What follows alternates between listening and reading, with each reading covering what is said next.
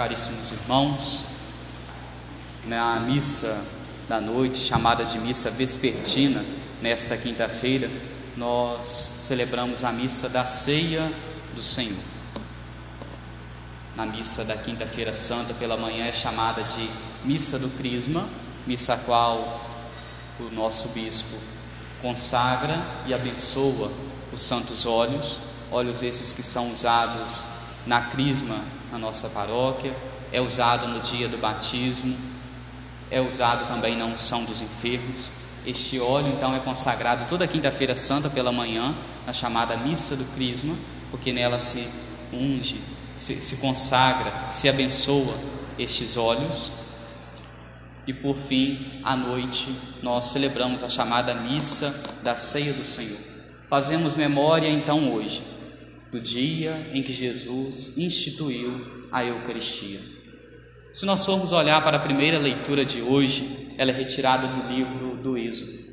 Na semana passada, no domingo, domingo de Ramos, eu dizia que Jesus é a figura daquele cordeiro, do cordeiro dos cordeiros no Antigo Testamento, que saíam da cidade de Betfagé, eram lá preparados e Jesus como sendo cordeiro também, sai da cidade de Betfagé, foi preparado pelo Pai. Os cordeiros, quando chegavam na cidade de Jerusalém, eram aclamados pelo povo. Jesus também foi aclamado. E agora, mais uma vez, na primeira leitura de hoje, nos mostra que Jesus é este cordeiro preparado pelo Pai.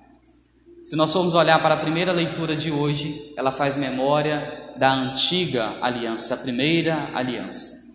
A segunda leitura já faz memória da nova aliança, a aliança do próprio Jesus conosco, quando ele vem a este mundo, quando ele institui a Sagrada Eucaristia. A primeira leitura, então, retirada do livro do Êxodo, nos fala de como que deveria ser preparado pelos judeus a festa da Páscoa.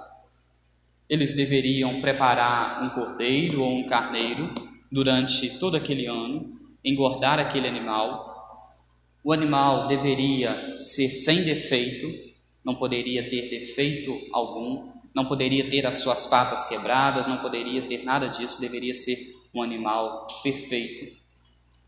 O animal deveria ser macho e deveria, depois de ser todo ele preparado, ele era depois preso e depois de um certo tempo era então sacrificado para poder as famílias nas suas casas comerem, participarem daquele banquete, fazerem a refeição com aquele cordeiro imolado. E agora nós vemos, mais uma vez, na imagem deste cordeiro, a imagem do Cristo. O Cristo que foi preparado pelo Pai desde toda a eternidade para vir a este mundo, o Cristo que não teve defeito algum, o Cristo que não teve as suas pernas quebradas no alto da cruz. Os dois discípulos já estavam, ainda estavam vivos, e os dois homens que foram pregados, os dois ladrões, afinal, que foram pregados com Jesus, estavam vivos, se encontravam vivos, e por isso nos diz o Evangelho que os soldados quebraram as pernas dele, mas chegando perto de Jesus, viu que Jesus já estava morto e por isso furou o peito de Jesus. Nem mesmo depois de morto, as pernas de Jesus foram quebradas. Este cordeiro continua ainda um cordeiro perfeito, preparado pelo Pai. Assim como os cordeiros eram, depois de todo esse preparo, eram presos para depois serem sacrificados, Jesus também foi preso pelos soldados, pelos sumos sacerdotes e depois foi sacrificado na cruz por cada um de nós.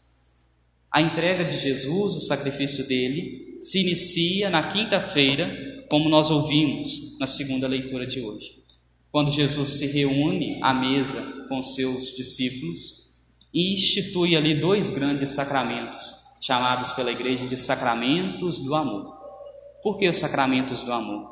Porque são sacramentos que revelam a presença de Jesus neste mundo.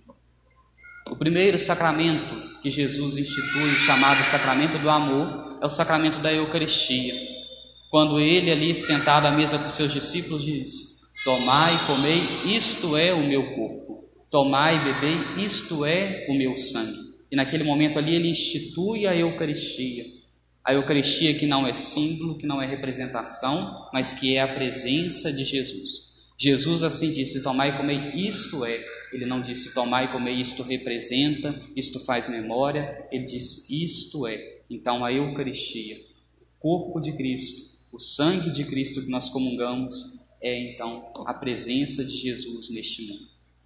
E depois dele instituir esse sacramento, ele institui um outro sacramento ainda do amor, o sacramento do sacerdócio, quando ele diz aos seus discípulos: Fazei isto em memória de mim. Eles deveriam desde então se reunirem e consagrarem a Eucaristia, serem presença de Deus no mundo, levarem a palavra de Deus, aconselharem como Jesus aconselhou, abençoar como Jesus abençoou, consagrar a Eucaristia como Jesus consagrou, atender os penitentes como Jesus atendia. Tudo isso nós vamos vendo na imagem depois dos apóstolos, que foram aqueles sacerdotes instituídos por Cristo na última ceia. Foram os primeiros bispos da nossa igreja. Tanto que se nós tivéssemos o trabalho, existem pessoas preparadas para isso, se debruçam em cima da história, se fossem olhar para a história, por exemplo, do nosso bispo. Quem ordenou o nosso bispo diocesano Dom Edson? E quem foi aquele que ordenou o bispo que ordenou Dom Edson? E quem foi o outro bispo, e o outro, e o outro? Nós iríamos por fim chegar em um dos doze apóstolos. A igreja nela se tem a sucessão apostólica, ela é ininterrupta em tudo isso. E esses bispos, ao longo de toda a história, eles foram ordenando o quê? Sacerdotes também foram ordenando também padres para estarem a serviço da igreja, a serviço da comunidade, atendendo os fiéis, levando-os à salvação eterna, levando-os os sacramentos, levando a palavra de Deus, levando a bênção do Pai. Estes mesmos sacerdotes, que como nós ouvimos na segunda leitura de hoje, os sacerdotes ali consagrados por Jesus, instituídos por Jesus no início da igreja, que foram os apóstolos. A primeira leitura fazendo memória à antiga aliança, a primeira forma de Deus agir neste mundo. Já a segunda leitura, a segunda forma de Deus agir neste mundo. E as formas que Deus usa para poder agir neste mundo, usa para poder agir na nossa vida, é através do seu profundo amor, da sua profunda entrega. Se nós formos olhar para o evangelho de hoje, nós vemos falando que o inimigo já tinha colocado no coração de Judas que ele deveria entregar Jesus, que ele deveria vender Jesus. E Jesus é vendido por 30 moedas de prata, o preço da época em que se compravam os escravos. Era uma época em que muitos senhores tinham seus escravos e o preço pago por um escravo era o preço de 30 moedas. Preço também pago, vendido, lá no Antigo Testamento, quando José do Egito foi vendido. Foi vendido por seu irmão, por aquele que o amava. Ele, José do Egito, que tanto amava o seu irmão, foi vendido também por 30 moedas de prata. E se nós formos olhar, nos determos na história de José do Egito, nós vamos ver que ele foi depois para uma outra terra, o povo da sua cidade começou a sofrer e ele foi quem trouxe a salvação para o povo da sua cidade, para o povo da sua família. Jesus, agora, assim como lá no passado, José do Egito foi vendido pelo seu irmão, Jesus também é vendido por aquele que ele fez, se fez irmão dele por Judas, que muitas vezes Jesus sentou à mesa com ele, comeu com ele, fez refeição com ele. E Jesus foi vendido por 30 moedas, o preço pago por um escravo, mas no evangelho de hoje nós vemos que Jesus também realiza o trabalho de um escravo na época. As pessoas, quando iam às casas umas das outras, quando chegavam, quando a visita chegava em uma casa, sempre se tinha um criado, uma criada, um escravo ali para o quê? Lavar os pés daquele viajante, daquela pessoa que ali estava chegando. Muitas pessoas iam a pé, muitas pessoas iam a cavalo, para visitar umas às outras, quando chegavam nas casas das pessoas. Se estava um tempo chuvoso, era barro. Se estava um tempo ensolarado, era poeira. Então chegavam e aquele escravo lavava os pés daquela pessoa que estava chegando.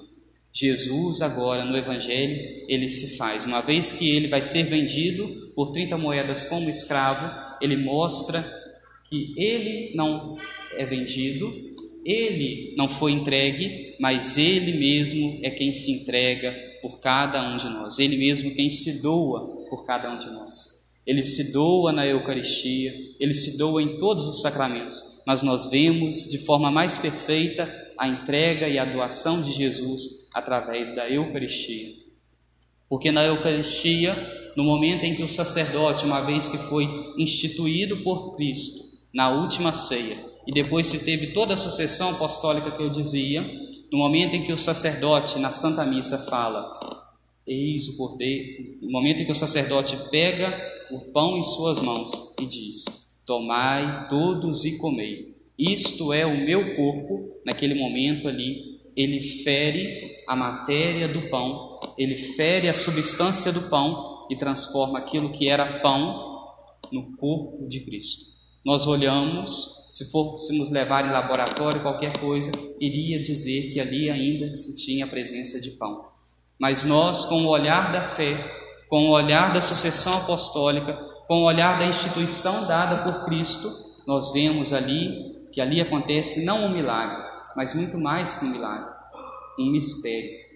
Um mistério onde o pão deixa de ser pão e se acontece ali naquele momento a presença de Jesus. E depois o sacerdote diz: Tomai, comei, isto é o meu sangue que é derramado por vós, na hora que ele pronuncia a bênção, a consagração sobre o sangue, sobre o vinho, se deixa ali de ser vinho, se fere a matéria do vinho, a substância do vinho, e por isso se transforma em sangue de Cristo. Por isso a igreja chama de transubstanciação. Tran, mudança, substância, ou seja, mudou-se a substância do pão, mudou-se a substância do vinho, e agora o que nós temos ali é a substância, ou seja, a presença do corpo de Jesus, do sangue de Jesus. E aí alguns poderiam se perguntar, padre, mas por que na missa somente o sacerdote, somente o padre, aquele que está celebrando, comunga do sangue de Cristo e os fiéis comungam apenas do corpo de Cristo? Os fiéis, no momento da comunhão, não comungam somente o corpo de Cristo, porque o corpo de Cristo que nós comungamos em cada Eucaristia é um corpo, mas não é um corpo morto. Jesus ressuscitou.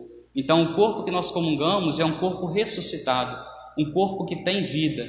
Um corpo, então, que tem a sua vida, naquele corpo que há vida nele, ali também se tem a presença do sangue. Então, quando nós comungamos a Eucaristia sobre a aparência do pão, achamos por vezes que estamos comungando somente o pão, mas estamos comungando por um todo o corpo de Cristo. E no corpo de Cristo está presente também o sangue de Cristo.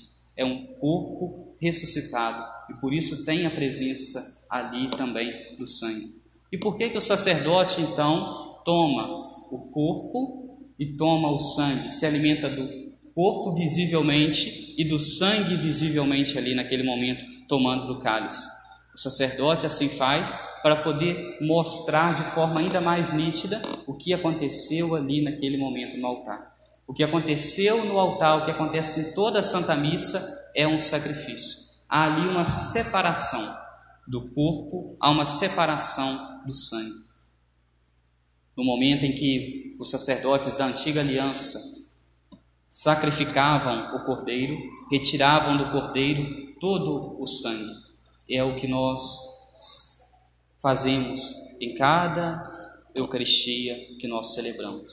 O sacerdote, para mostrar que ali se houve uma linha ininterrupta, desde o Antigo Testamento, onde se tinha uma antiga aliança, mas agora não deixa de ser aliança no Novo Testamento, ele também comunga e comunga sobre a aparência do pão e sobre a aparência do vinho, o corpo de Cristo e o sangue de Cristo. No Antigo Testamento se tinham os homens, os responsáveis pelas tribos de Israel, os doze pais de Israel. Jesus, na última ceia, reúne também com seus discípulos. Ali tem a presença de doze apóstolos, de doze homens. No passado, no Antigo Testamento, eram doze homens responsáveis pelas doze tribos de Israel. Agora, Jesus também convida doze homens, e aqueles homens eram responsáveis muitas vezes por saírem, por buscarem alimento para o povo daquelas tribos, e agora, quando Jesus institui os sacerdotes, ele mostra também ali para os seus discípulos, para os seus apóstolos, mostra hoje para cada sacerdote que ele também, sendo homem, ele deve sair para alimentar os filhos de Deus, alimentar os fiéis, alimentar os fiéis através da Eucaristia, alimentar os fiéis através da palavra de Deus, alimentar os fiéis através de uma bênção, alimentar os fiéis dando um conselho, um aconselhamento. Por isso é muito importante que hoje, dia ao qual nós nos lembramos destes gestos de amor de Jesus, a instituição da Eucaristia, a instituição do sacerdócio e de forma ainda mais evidente o serviço que ele fez na última ceia, quando lavou os pés dos doze discípulos, é dia de nós agradecermos a Deus por nós estarmos na igreja e recebermos a Sagrada Comunhão, por recebermos a presença de Jesus. Nós, se formos olhar, ninguém é digno, mas Deus em Sua misericórdia, vem ao nosso encontro e nós nos alimentamos da Sua presença, no Seu corpo e no Seu sangue, em cada Eucaristia que nós comungamos. Jesus, em cada momento, nos oferece o seu corpo e o seu sangue em toda a Eucaristia celebrada. Mas hoje é dia também, uma vez que celebramos a instituição do sacerdócio, é o dia de você rezar pelo sacerdote, o sacerdote que te batizou, o sacerdote que te crismou, o bispo que te crismou. É dia de você rezar pelo sacerdote que te deu a primeira Eucaristia. É dia de você rezar pelo sacerdote que celebrou o seu casamento, o seu matrimônio. É dia de você rezar pelo sacerdote que às vezes em um momento da sua vida você estava com seu coração tão atribulado, tão doído, às vezes com um pecado ou outro, procurou o sacerdote depois daquela absolvição dos seus pecados, depois da palavra que ele dirigiu, você saiu ali com o seu coração limpo, tranquilo, com a sua alma serena. É dia de você rezar por ele. É dia de você hoje rezar pelo sacerdote que às vezes no momento que você precisava de uma palavra, de uma bênção, ele foi até a sua casa, abençoou a sua casa, abençoou a sua família.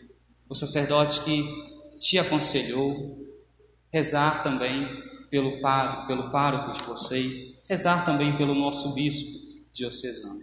Hoje é dia de nós rezarmos por todos os sacerdotes, principalmente por aqueles que nós tivemos um contato maior com eles, principalmente por aqueles que nós que nos oferece a cada dia os sacramentos, que nos oferece a Eucaristia, sacramento do amor. Louvado seja o nosso Senhor Jesus Cristo.